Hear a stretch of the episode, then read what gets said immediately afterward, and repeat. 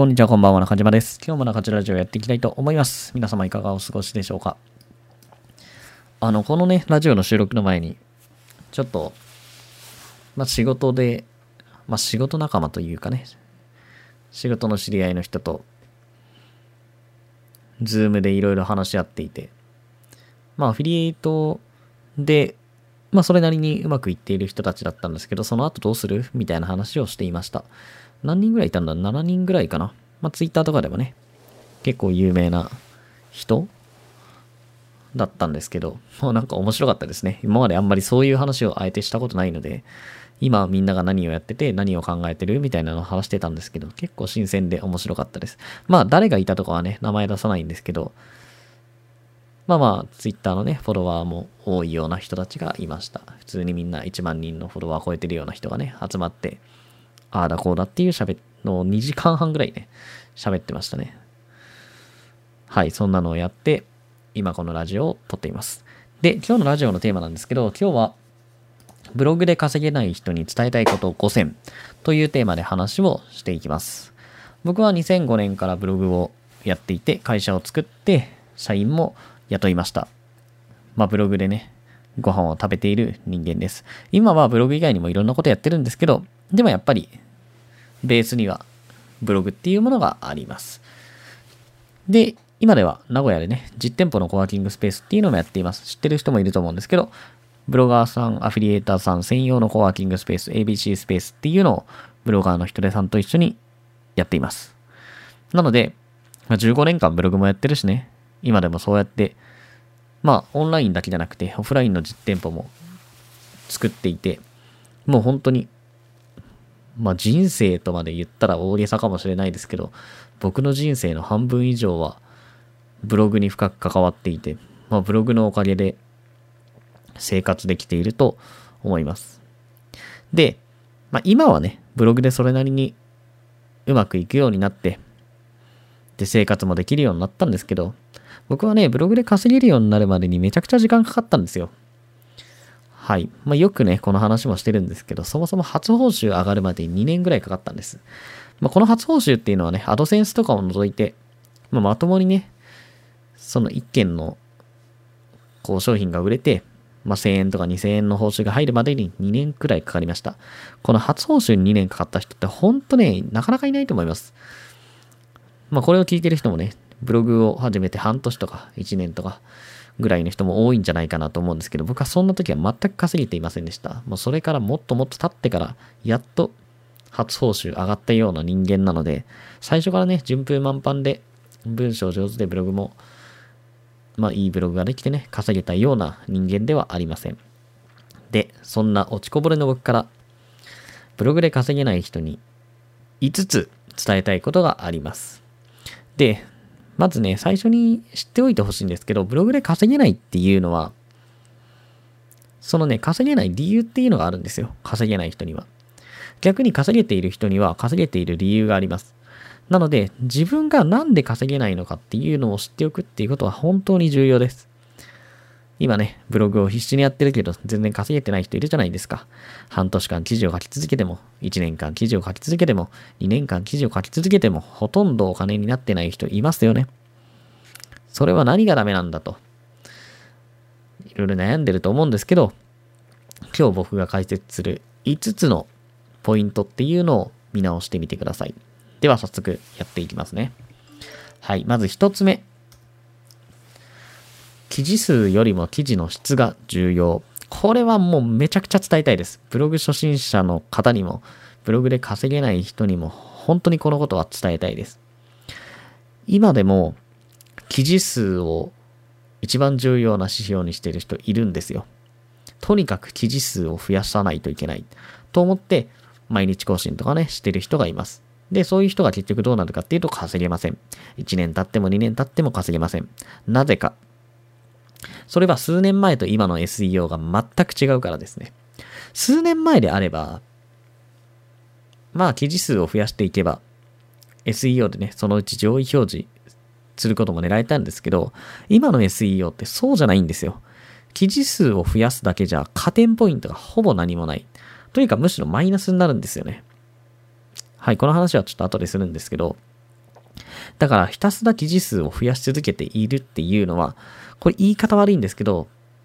もう無駄。全くの無意味なんですよね。まあ稼ぐっていう観点においてはですよ。でも、初心者は100記事を目指せって言われるじゃないかと思う人がいると思うんですけど、これはね、また別の話なんですよ。何かっていうと、100記事目指すのは、記事作成になれるっていうのと、記事の質を上げるっていうことですね。そもそもブログ記事なんてみんな書いたことないじゃないですか。その状態でね、お金を稼げるレベルのものを書くっていうのは不可能なんですよ。だから、そもそも記事の記事作成になれるっていうことをまずしなければいけない。で、記事を書いていくと、あ、なるほど、こういう風に書けばいいのかというのがだんだん分かってくるので、それで記事の質が上がっていきます。もちろんそれだけでいい記事を書けるようになるとは僕は思っていないので、記事数だけを増やし続けていっても記事がそんなにね、品質の高い記事書けるようにならないんですけど、でもとりあえず記事書くのに慣れて、100記事ぐらい書けなかったらブログで生活していくとかできないので、まずそれはやるっていうことですね。まあそのための100記事。だから、初心者が100記事書くっていうのを稼ぐための100記事じゃないんですよ。ここをね、勘違いしてる人がすごくいます。100記事書けって言われるから100記事書いたけど稼げないじゃないかと思ってる人多いんじゃないかなと思うんですけど、別に100記事書けば稼げるなんて誰も言ってないんです。はい。まあ、とりあえずね、ブログで稼ぎたいなら100記事目指しましょうって、本当ただそれだけのことなんです。で、さっきも言ったんですけど、記事数が増えていくっていうのはマイナスに働くことが多いです。その書いてる記事が高品質な記事であればいいんですよ。読者にとってちゃんと価値を提供できる記事とかね。他のブログには書いていないオリジナリティのある記事とか。そういうものだったらいいんですけど、ほとんどの人が書いてる記事っていうのは、やっぱり低品質な記事が多いんですよ。もうほとんど99%が低品質な記事。低品質な記事って何かっていうと、一番わかりやすいのがありきたりな記事ですね。要は自分が書いている内容と同じようなものが他の人も書いているんだったらその記事には価値ないわけですよ。だって、他の人もいっぱい書いてるんだから、誰がそれを求めるかって言ったら誰も求めないじゃないですか。はい。で、そういう低品質な記事っていうのは SEO でマイナスになります。だから、必死でね、毎日毎日記事書いてる人いるんですけど、その記事が低品質だったら、記事書けば書くだけ、上位表示が遠のいていってるんですよ。まずここに気づいてほしい。作業すれば全部プラスになってるわけではなくて、人によってはどんどんどんどんマイナスになっていってしまっている人もいるので気をつけてください。当然ね、マイナスの作業を続けていってもいつまでも稼げるようにならないと。こういう人はめちゃくちゃ多いです。もう本当に多いです。でも気づけないんですよ。なんでかって言ったらその人は記事数を増やすことが重要だと思い込んでしまっているし、誰も教えてくれないから。だから自分がもしブログ運営をしていて、とにかく記事数を増やすことが大事だって思っているのだとしたら、それは間違っている可能性が高いので、一回立ち止まってよく考えてみてください。はい、まずこれが一つ目ですね。はい、で、二つ目が、本当に悩みが解決するブログを作れているか。これもむちゃくちゃ大事ですね。で、さっきも言ったんですけど、どこにでもある内容っていうのは NG です。それは、今ね、もうみんなブログをやっています。まあ、個人でも企業でもブログをやっている人がたくさんいる。要するに競合がたくさんいるんですよ。そんな中でどこにでもある内容を書いたところで上位表示することはもう不可能です。絶対にできない。だって数万とか数十万って同じようなブログがある中で自分のが上位表示される。上位表示って結局1ページ目に入らなきゃいけないわけですよ。その数十万分の10に入らなきゃいけないと。トップ10、トップ10ね。入れますかって言ったら入れないじゃないですか。入れない確率の方が圧倒的に高い。だからそういうものを書いていたらダメ。で、重要なことは、読者に対して価値を提供できる記事を書くっていうところが重要です。はい。冷静に考えてもらえばわかると思うんですけど、だからこそお金稼げるんですよ。ありきたりな内容をね、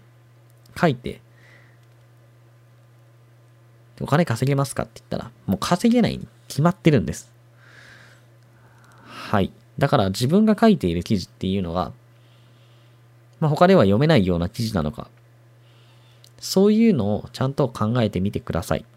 で、重要なのが、現実的に読者に寄り添った記事を書くっていうのがポイントですね。はい。これね、これだけだと分かりにくいと思うので、ちょっとダイエットを例に解説をしていきます。ダイエット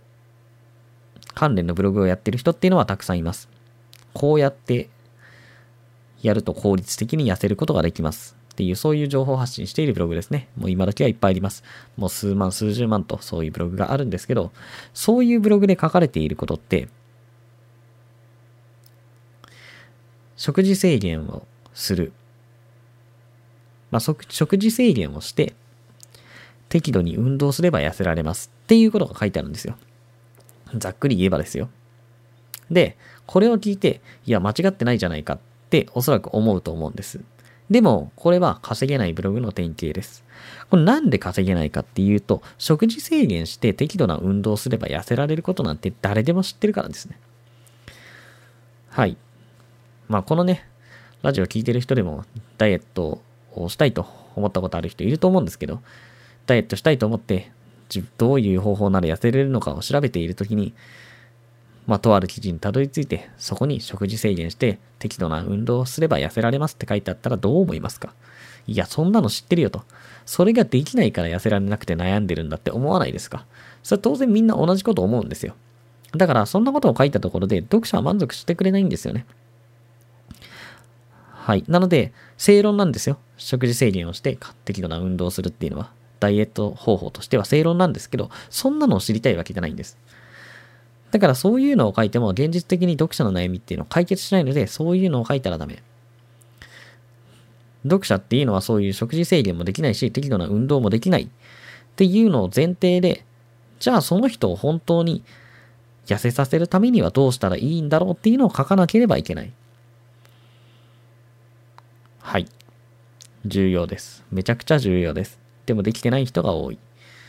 まあ、とにかくね、ダイエット関連だったら食事制限して適度な運動をすればいいと書いてしまう人いるんですけど、本当に現実の読者に寄り添った内容を書かなければいけないので注意をしてください。はい。で、次いきますね。3つ目。ろくな知識もなく作ったブログは SEO では上がらない。もうこれもね、ほんと、自分のブログがそうなってないか確認してください。これね、まあ、例を出すとですね、例えば、ダイエット素人が書いた本、これ売れると思いますか？そこの本に書かれている内容は寄せ集めの情報ですね。ネットとかいろんな本に書かれている情報を寄せ集めて書いた本。これ売れると思いますか？おそらく思わないはずです。じゃあ僕がね、別にダイエットの専門家でも何でもないですけど、ネットとか本で情報を寄せ集めて本を書きました。そんな本買いたいと思う人いないですよね。別に僕には何かダイエットの実績とか権威性があるわけでもないです。で、そんなね、寄せ集めた情報なんていうのは、あの、その本にしか書いてない情報なんてないんですよ。どこでも読める情報にしかならないので。だからそういうものは売れないじゃないですか。これね、ブログでも同じなんですよ。そんなね、ネットとか本の寄せ集めの情報を書いて、お金稼げるかって言ったら稼げないです。なんでかっていうと、そんなブログに価値はないから。誰でもできますよね。そんなブログ作るのって。それがね、誰もブログやってないような時代。まあ、それこそね、15年前にそういうことしてたら全然稼げると思うんですよ。でも、2020年の今、それをしたところで絶対稼げないんですよ。もう100%稼げない。というか、それで稼げるんだったらみんな稼げてるから。はい。で、重要なことは、難しいことを分かりやすく伝えるっていうことが重要なんです。世の中にね、難しいこといっぱいありますよね。で、そういうのを分かりやすく伝えてあげることができれば、そこに価値を感じてくれる読者っていうのがいます。価値を感じてくれれば、そこに対してお金を払ってくれる人がいるので、結果的にお金を稼げると。はい。で、その分かりやすく、難しいことを分かりやすく伝えるためには絶対に知識がいるんです。でも、ほとんどの人は、まあ、ろくな知識もなく、ブログを作ってしまうので、分かりにくいことを分かりにくく伝えてしまう。なんでかっていうと、ブログやってる本人もよく分かっていないから。いろんなことを勉強してね。それで、ブログをやる方が絶対に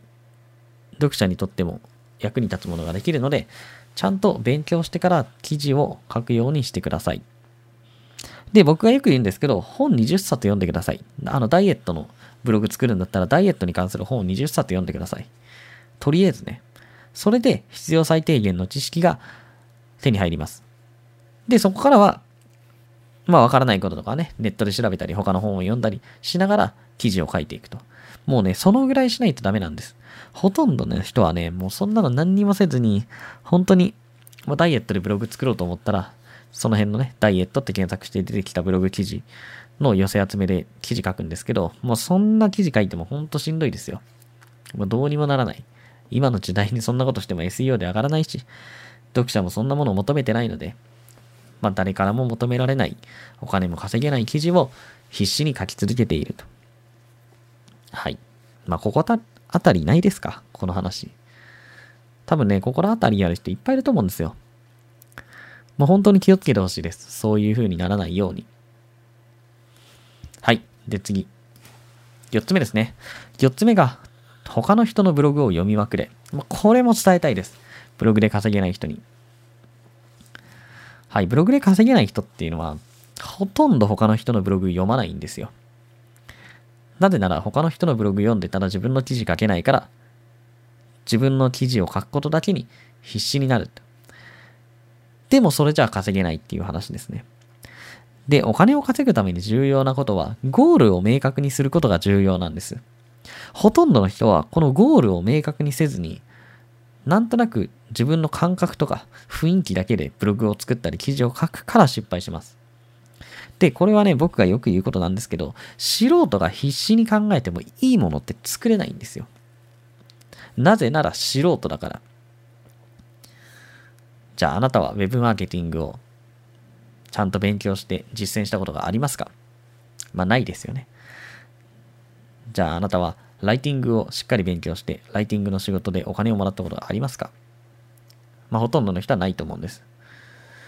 じゃああなたは SEO 対策をしっかり勉強して、SEO 対策で、まあ上位表示した経験がありますか？ないですよね。そうなんですよ。みんなないんですよ。これはいいんですよ。素人だから、そういうのがね、全くできないとか、持ってないっていうのは当たり前なんで。でも、その状態で、じゃあ上位表示できる記事を書こうと思っても書けないじゃないですか。だってやったことがないんだから。で、じゃあ、その時にどうしたらいいかっていうと、他の人のブログを読みまくるんです。まあ、他の人のブログってね、上位表示されているブログを読みまくると、そのブログっていうのは上位表示されてるわけです。上位表示されてるからには何か理由があるんですよ。何か理由があって上位表示されている。まあ、文章が上手とかね。読者が満足するようなコンテンツを借りているとか、そういうことなんですけど、そういうのをとにかく勉強しましょうっていう話です。ブログ研究っていう言い方をすることが多いんですけど、そういうことですね。ブログ研究をしましょう。とにかく自分の頭の中だけで、こう作るブログとか書く記事を考えないことですね。はい、作るべきブログと書くべき記事が明確になるので、もう絶対にこれはやってください。これやらないっていうことはお金稼ぎたくないのと同じなので絶対にやってください。やってない人多いですね。まあ僕の経験上は、ブログで稼げてる人っていうのは例外なくやってるし、稼げてない人っていうのはほぼやってないですね。はい、もう他のブログをそもそも読まないっていう人も多いし、読んでたとしても、まあどうやって稼いでるんだろうとか、そういうとこまで考えていない人が多いです。ただただ読んでるだけ。ただただ他の人のブログ読むっていうのもそれだけでも勉強になるんですけど、でもそれでお金稼げるようになったら苦労しないじゃないですか。そこまで甘くないです。はい、重要なことは、例えばね、自分が読みやすいとか魅力的だと思ったブログがあったら、そのブログはなんで自分が読みやすいと思うのか、なんで魅力的だと思うのかっていうのを考えることが重要です。それを考えたら取り入れられる部分を自分のブログにどんどん取り入れていく。こういうことができれば、いいブログを作れるようになるので、ぜひ意識をしてみてください。で、今言ったんですけど、答えっていうのは全部検索結果にあります。はい。SEO でどういうブログを作ればいいんだろう、どういう記事を書けばいいんだろうっていうのは全部検索結果に載っています。はい。インターネットなんでね、誰でもアクセスできるようになってるんですよ。だから、そういう答えがあるのに、それを全く見ないっていうのはもう、お金稼ぎたくないって言ってるのと同じなんですよ。はい。テスト中にね、先生が黒板に答え書いたら見るでしょ。それを見て書くじゃないですか。でも、ほとんどの人は先生が黒板にテストの答え書いてるのになぜか目をつぶって、まあ目をつぶっててか、それを見ずに自分の答案用紙だけを見て、こう必死に自分の頭で考えてやってるのと同じです。もう本当意味がないんですよ、そんなことする。だって答えあるんだから。はい。まあこのね、他の人のブログを読みまくれっていうのはぜひやってください。これ隙間時間でもできるんでね、移動中とか、まあ寝る前とかね、そういう時でもできるので、ぜひやってください。お金を稼ぎたいんならやってください。別に稼ぎたくないんだったらやらなくてもいいです。まあそれはね、自由なのでお任せしますけど、僕は絶対にやった方がいいと思っています。はい。そして最後、5つ目ですね。5つ目がドメインパワーは超重要っていうことです。はい。この考え方も稼げていない人には足りていないことなので、まあ、解説をしていこうと思います。基本的にですね、コンテンツだけで上位表示するって無理なんですよ。コンテンツだけでその記事、まあ、とにかくいい記事を書けば上位表示できるって思っている人いるんですけど、そんなことはないです。全くそんなことはない。いい記事を書いたところで、ドメインパワーが弱ければ上位表示できないケースっていうのはいくらでもあるんです。で、まあこのドメインパワーはね、いろんなツールで調べることができるんですけど、上位表示されているサイトのドメインパワーっていうのはほぼ例外なく高いです。だからそんなドメインパワーが強くて、まあ、上位表示されてる記事っていうのは大体品質が高いんですけど、品質が高い記事、なおかつドメインパワーが強いブログに、記事の質も低いし、ドメインパワーもめちゃくちゃ低いブログが戦い挑んだって勝てるわけないんです。でもほとんどの人はそういう戦いを挑んでしまっている。だからもうね、稼げないのは当たり前なんですよ。勝てない戦いをしてしまってるから。だから、稼ぎたいのであれば、ドメインパワーをどう上げるのかっていうのを考えなきゃダメです。で、このドメインパワーがどう決まってるかっていうと、まあ、仕組みはすごく複雑で、僕も完璧にわかるわけじゃないんですけど、一番重要なのは非リンクです。自分のブログにどこかのサイトからリンクされているっていうのがすごく重要です。はい。まあ、この非リンクもね、何でもいいわけではなく、品質の高い、信頼性の高いサイトからのリンクっていうのが SEO には効果があります。なので、そういうものをどうやったら獲得できるんだろうっていうのを常に考えるっていうところが重要です。で、さっきブログ研究をしましょうっていう話をしたんですけど、そのブログ研究でも、このね、非リンクっていうのをチェックしておくといいです。他のブログが一体どういうところからリンクをもらってるんだろうっていうのをチェックするっていうことですね。はい。その辺のね、ドメインパワーを調べたり、非リンクのチェックっていうのは、UberSuggest とか Hrefs っていうツールを使うとできます。まあ、Hrefs はね、有料版しかなくて、有料でも月額1万円ぐらいするんで、ですけど、UberSuggest の方は無料でもちょっと使えますし、まあ月額もね、安いので、UberSuggest の方を使ってみてください。で、まあ僕の、こう、感覚値になるんですけど、Uber サジェストでね、ドメインパワー20以上をとりあえず目指してみてください。はい、ドメインパワー20以上になると、お金稼げる確率っていうのはぐっと上がると思うので、自分のブログのドメインパワー調べてもらってね、ほぼゼロの人とかドメインパワー全く出てこない人もいると思います。そういうブログはドメインパワー足りてないので、必死にいくら、いくら必死に記事書いても稼げない可能性が高いです。なので、その状態でね、いくら頑張っても、うん、まあ、労力とかね、時間が無駄になる可能性が高いので、ドメインパワーっていうのを意識してみてください。で、結局、この非リンクを獲得するっていうところでも高品質な記事っていうのが必要になります。当たり前なんですけどね。その、出来の悪い低品質な記事ばっかりのサイトに誰がリンクしたいかって、誰もリンクしたくないじゃないですか。まあ自分でも同じですよね。リンクする価値がないんで。だから他の人からリンクしてもらえる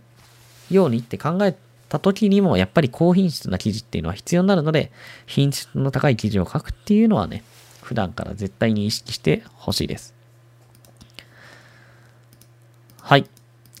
5つですね。ブログで稼げない人に伝えたいこと。1つ目が、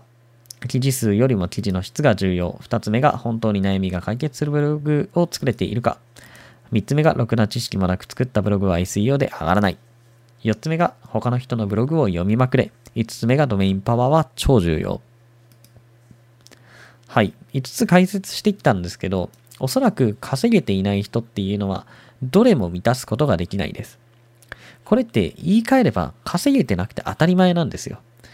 僕が今日解説した5つのポイント、全部満たせてないのに逆に稼げてるって言ったら、なんで稼げてるんだろうってなるので。だから、まあ、ショックを受けるかもしれないんですけど、ここはね、ぜひポジティブに捉えてほしいですね。稼げない原因っていうのが分かったので、次はじゃあそれを改善していけば稼げる確率が上がるので、ぜひね、今日解説したポイントっていうのは意識してみてください。はい、ブログで稼げない人にはね、稼げない原因があります。なので自分のブログはお金を稼げるブログかどうかを冷静に考えてみてください。もうほんと、素人が適当に作ったブログではお金稼げません。だからそういうブログ作ってしまっていたら稼げないのは当然です。で、ブログを立ち上げるときはね、戦略的に立ち上げるっていうことが重要です。もう適当に立ち上げていたら稼げません。この話は、この前ね、YouTube でもやったんですけど、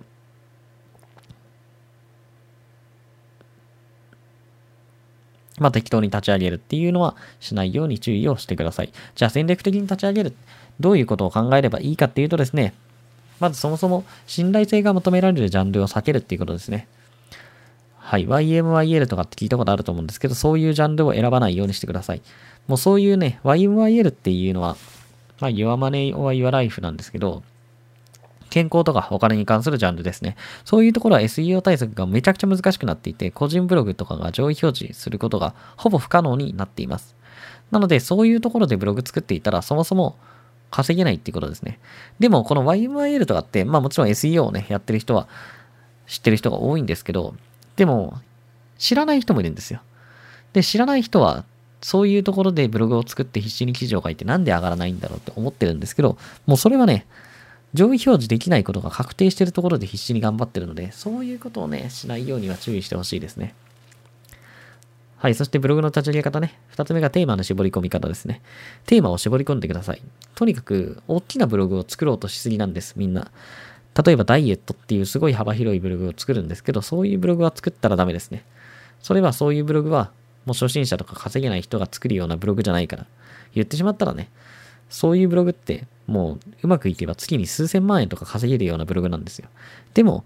1万円も稼げてない人が数千万円稼げるブログ作ろうとしたって無理じゃないですか。本人自覚ないんですけど、そういうのを作ろうとしてるんです。だからそういうのをしないようにちゃんとテーマを絞り込んでください。なので、ダイエットでやりたいのであれば、糖質制限ダイエットとか、そういう風にテーマを絞り込んでやるだけで、ブログの規模っていうのが小さくなって作りやすくなります。はい。で、マネタイズも重要ですね。ブログ立ち上げるときは絶対マネタイズ考えてください。そもそもお金を稼ぐ目的でブログをやっているので、どうやって収益化するかっていうのを考えないっていうのはもう本末転倒なんですよ。僕のところにもすごい相談来るんですけど、あの、ブログ立ち上げて記事書いてるんですけど、全然稼げませんで、紹介できる案件がないんですけど、どうしたらいいですか、まあ、どうしたらいいですかって言われても、もう紹介できる案件なかったら僕にもどうにもならないんですよね。はい。なので、お金を稼ぐ目的でブログやるんだったら、絶対にどうやってマネタイズをしようっていうのを考えてブログやってください。まあ、そもそものね、紹介できる案件があるかないかっていうのを確認してからブログを作るっていうのが重要ですね。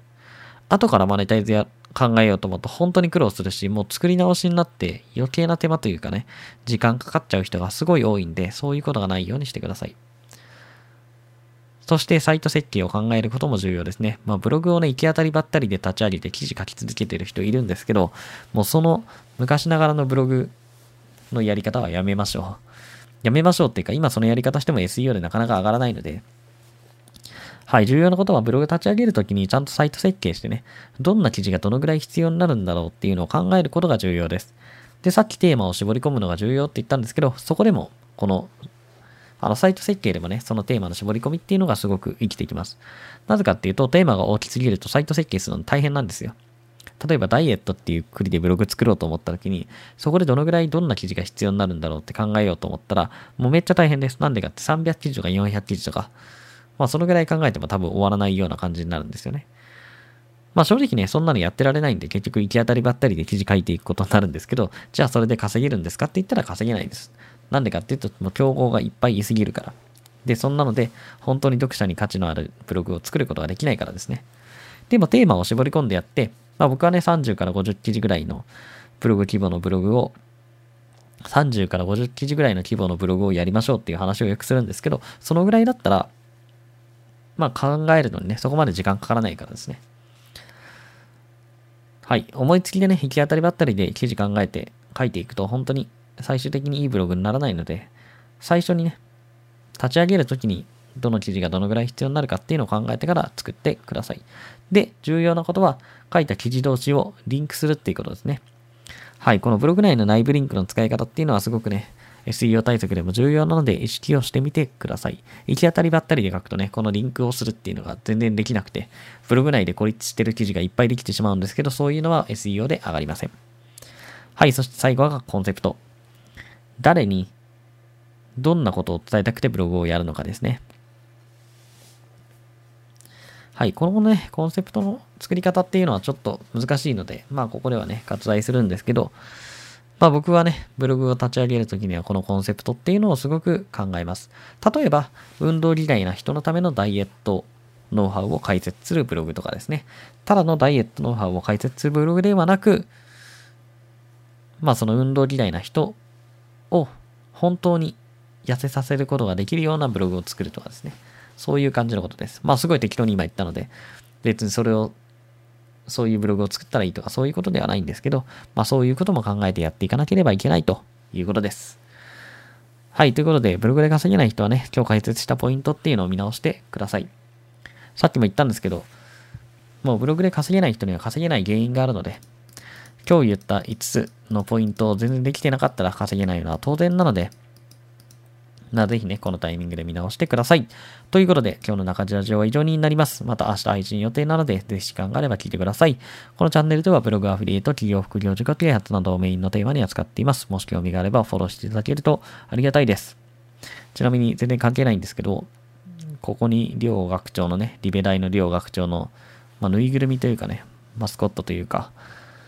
小さなものがあるんですけど、これうちの子供が大好きで、僕の部屋に来ると、これを嬉しそうに持っていきます。はい、ということで、皆様良い一日をありがとうございました。